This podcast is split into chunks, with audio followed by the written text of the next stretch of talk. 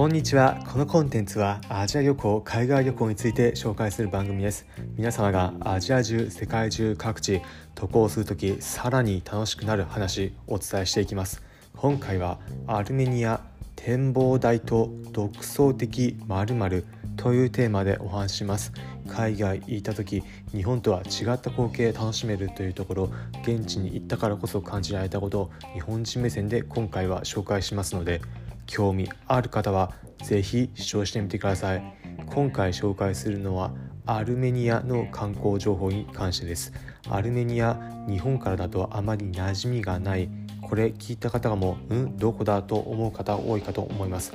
場所いわゆるヨーロッパの東側コーカサス地方にあります。近隣国でいうとジョージアアゼルバイジャンイラントルコなどが近隣国になります。ざっとしたイメージで言うとロシアの南側の方にある国という風なイメージしていただければ大胆のところになります。そのアルメニアの首都エレバン街中観光できるところいくつかあります。その中でも特におすすめなのが展望台になります。アルメニアの首都エレバンに街中展望できるスポットがあります。日本でも東京タワーだったり東京スカイツリーなど東京の街中一望できる展望台のようなところがありますがエレバンにも街中一望できるところがあります。エレバンの首都街中カスケードコンプレックスというスポットがあります。カスケードというのは滝という意味になります。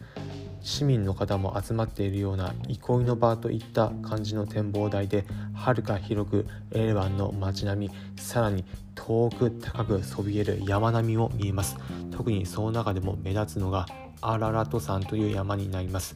アルメニアの人たちの心の拠り所となっている山でエレバンの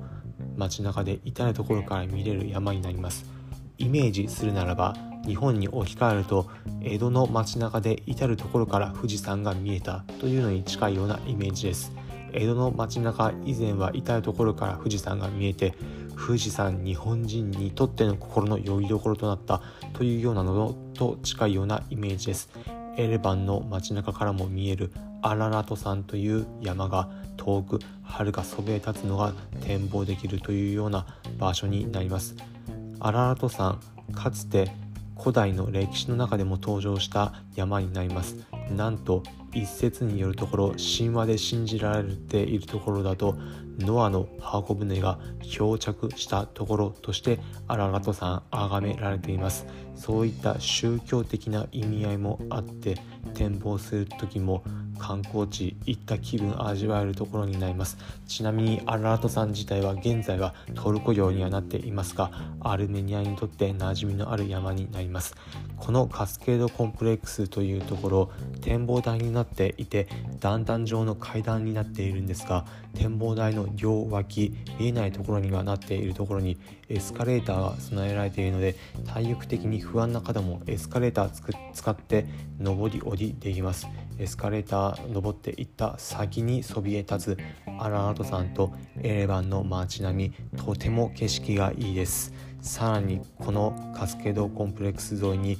いくつかあるものがあります。何かというと独創的なアートモニュメントになります。日本でもモニュメント例えば偉人のモニュメント上野公園の西郷さんの像だったりそういったモニュメントありますがこちらでは一風変わったモニュメントを眺めることができます。イメージで言うと現代アート的なものになります。例えばどんなものがあるのかというと日本ではあまりこれはないだろうというような感じです。例えばの一例を挙げるとふくよかな熟女の体型の方が仰向けならぬうつ伏せ状態になってこちらの方を見ているというような感じです。なんだこれはというようなところを正直思ってしまいます。日本だと何かしらからの団体から差別だったり非難だったりクレームが入りそうな感じなんですがそういった像もこのエレバンの展望台の一番降りたところにはありました。他にもいくつか兵士の像があったんですがその兵士の像こちらもなぜかふくよかな体型をしている兵士になっていました。こんな体験の方いないでしょうというような感じなんですがそういったのも含めて現代アートいわゆる過去で芸術として評価されたのとは違った目線で現代で評価されるアートが多く展示してありました。そういったアートを眺められるのも現地行った時日本とは違った感覚楽しめるポイントです。日本ではあまり正直メジャーではありませんがアルメニア景色展望できてさらに現代アートも楽しめる街でした。皆さんもいつか機会行く際あれば現地行ってみて楽しむことおすすめです。ということで最後に今回のまとめです。今回はアルメニア展望台と独創的〇〇というテーマでお話ししました。結論アルメニアの首都エレバン。遠く遥か眺められる山並みアラート山という山並みと展望台さらに独創的なモニュメント像アート作品も楽しめます。